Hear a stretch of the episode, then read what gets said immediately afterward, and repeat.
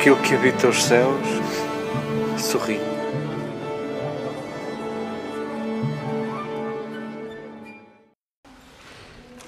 Queridas irmãs, queridos irmãos, queridos amigos,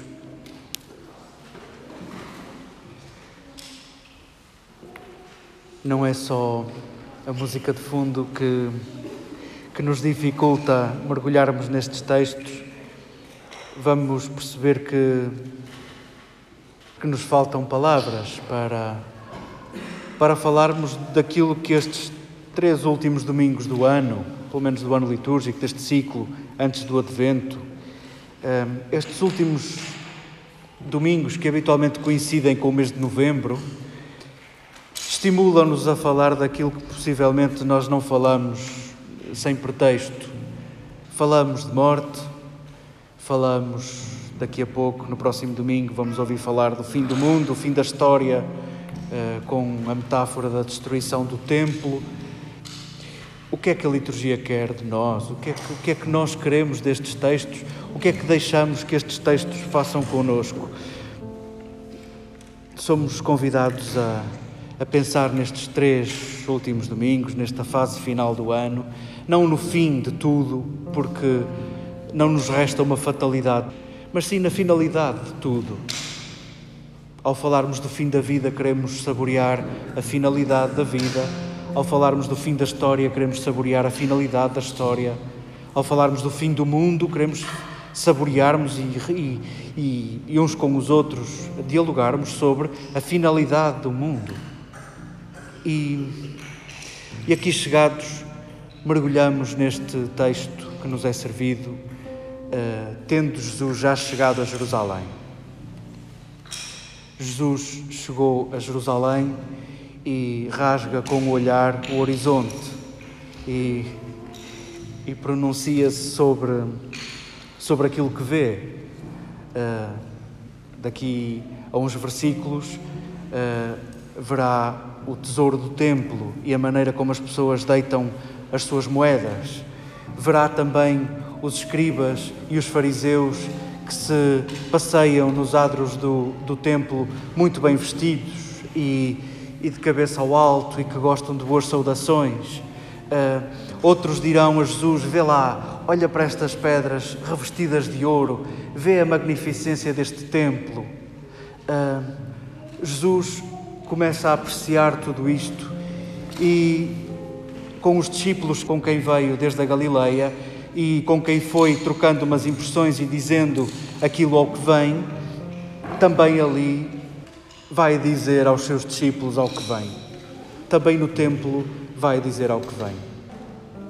A ressurreição no discurso, na, no pensamento judaico, se nós formos ao património judaico, encontramos textos, por exemplo, na Bíblia, lembro-me de repente do livro do Kohelet, onde o dado eh, que está em consideração é a finitude da vida humana e o eclipse da vida humana.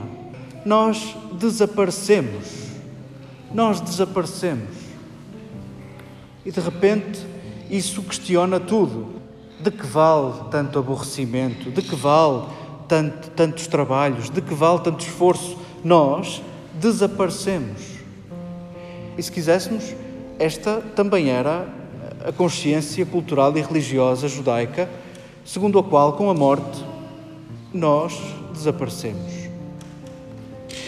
Foi-nos servido hoje um, um, parágrafo do livro dos Macabeus, eh, em certa medida, porque é na altura em que se escreve esse texto, que se inaugura aquilo que é, é no discurso, a ressurreição.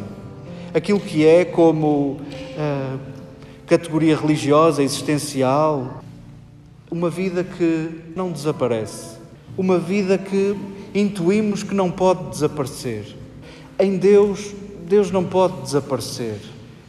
O, o, o texto que nos é escrito, uh, quando a, a cultura helénica uh, consegue demolir uh, a cultura judaica e, num exercício da culturação, uh, se cometem tantas atrocidades, eram-nos descritos aqui as estruturas a que eram submetidos muitos para, para se renderem a, ao novo ocupante, deste texto emerge a, a ideia da ressurreição associada à retribuição. Portanto, nós não temos senão uh, sofrer com, com esta ameaça estrangeira. E perante uma ameaça de morte, eu escolho Deus. Uh, assim nos narrava a família dos Macabeus. Uh, e eu escolho Deus na certeza de que Ele não se esquece de mim. Na certeza de que agora eu vou perder tudo, mas perco tudo por causa dele e, portanto, Ele não tem mais senão dar-me no tempo certo. Ah, ele não pode esquecer-se de mim. E é com esta consciência que parte de uma profunda fragilidade, que parte de uma ameaça de morte, que parte do martírio, que cresce a partir do século II antes de Cristo, que cresce no povo a ideia de ressurreição. E ao tempo de Jesus, uns 150 anos depois de se falar destas coisas, ou de se começar a falar destas coisas, ao tempo de Jesus havia muita liberdade uh, sobre o que pensar sobre isto. Era possível ser-se muito bom judeu não acreditando na ressurreição, e era possível ser-se muito bom judeu acreditando na ressurreição. E damos conta, o texto dá-nos conta de que os profissionais do templo, a classe dos saduceus, os sacerdotes do templo, eram os peritos da religião e não queriam saber disto. Não, não, para eles não era importante a ressurreição. Era importante sim que as pessoas fossem ao templo, que, que pagassem os seus sacrifícios, que fizessem, que fizessem a economia do templo um, mexer. E de tal maneira se importam tão pouco com a condição humana que a, a, a história que inventam para provocar Jesus é esta, que enfim, só nos dá porventura para rir até inverosímil, descabida, diríamos. Aqueles profissionais da religião não estão sensíveis nesta história a qualquer sofrimento. O exercício teórico que apresentam passa olimpicamente ao lado do sofrimento humano. Constroem uma história abstrata para ridicularizarem com aqueles que acreditavam na ressurreição, no caso com, com Jesus, que, que se aproximava até mais dos fariseus, acreditando na ressurreição, Uh, e com esta pergunta querem entalar Jesus. Em certa medida, Lucas deixa-nos agora uma, uma pergunta a cada um de nós. Caro leitor, e tu, o que pensas fazer com isto? Porventura, queres continuar abstratamente como aqueles saduceus a fantasiar sobre isto? Ou queres porventura lembrar-te do que Jesus andou a fazer até chegar ao templo? Jesus o que fez foi libertar pessoas do medo, libertar pessoas da exclusão, uh, libertar do sofrimento, devolver condições de possibilidade de relação. Isso foi o que Jesus fez. Jesus até ali não tinha falado de ressurreição, não, não se tinha demorado com a ressurreição, ninguém o tinha entalado com a ressurreição. Foi, foram precisos os profissionais da religião para entalar Jesus. Em certa medida, Jesus demora-se muito mais a falar da nossa vida, a falar do nosso dia a dia, daquilo que é concreto, daquilo que tocamos, das nossas experiências, das nossas feridas, das nossas lutas, das nossas alegrias. É disso que ele mais se ocupa. E o que ele diz permanentemente é que Deus também se ocupa disso. Isso também é, é importante para Deus. Ah, e se quisermos, entalado sobre a pergunta da ressurreição, o que Jesus, o que Jesus diz também é tudo importa para Deus. Tudo em ti importa para Deus. E se é verdade que Paulo tem muita dificuldade em falar da ressurreição num primeiro momento, nas primeiras cartas, quanto mais imagens usamos que nós conhecemos para falar da ressurreição, mais ela nos escapa. A uma dada altura, Paulo uh, vai esmorecendo nesta certeza da segunda vinda de Jesus e vão-lhe faltando as palavras e vai falando da ressurreição como um nascimento. É aqui que queremos chegar e é aqui que queremos saborear. Nós que estamos tão gratos a quem nos fez nascer, a quem nos fez nascer para a vida, a quem nos fez nascer para a autonomia, a quem nos fez nascer na descoberta da arte, das ciências, do conhecimento, nascemos para a matemática, nascemos para a música, nascemos para a arte. Também nascemos para a integração da frustração, também nascemos para aprender com aquilo que nos escapa, com aquilo que, com, em que falhamos. Uh, nascemos a vida inteira. É possível em cada dia nascer, é possível cada ano nascer, é possível em cada época da nossa vida nascermos.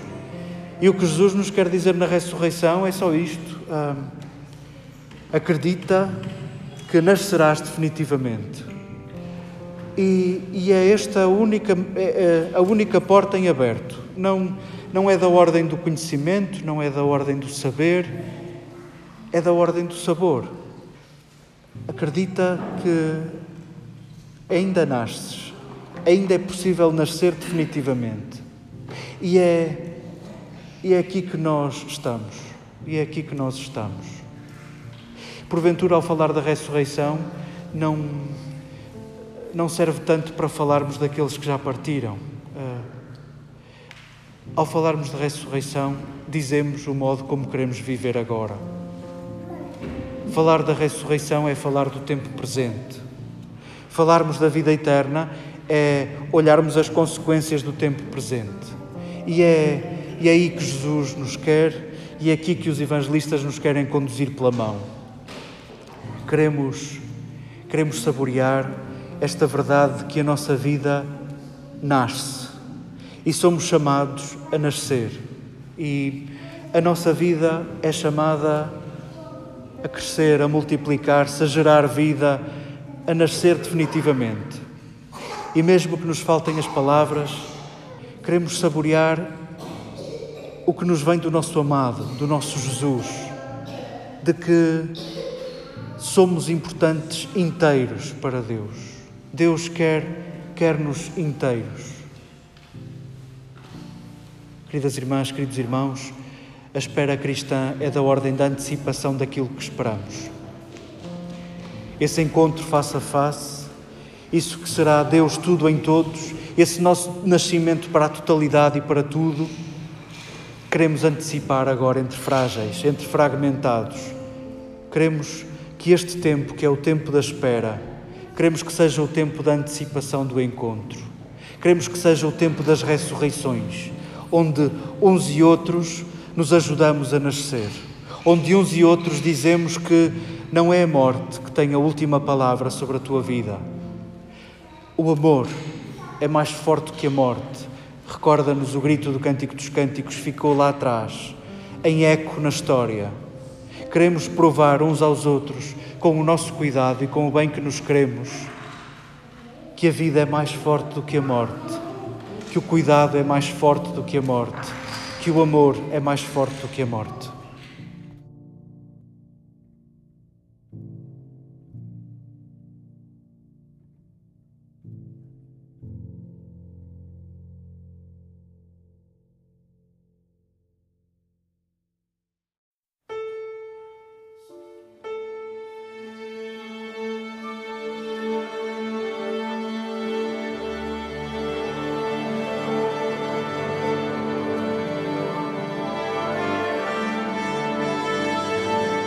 Aquilo que habita os céus sorri.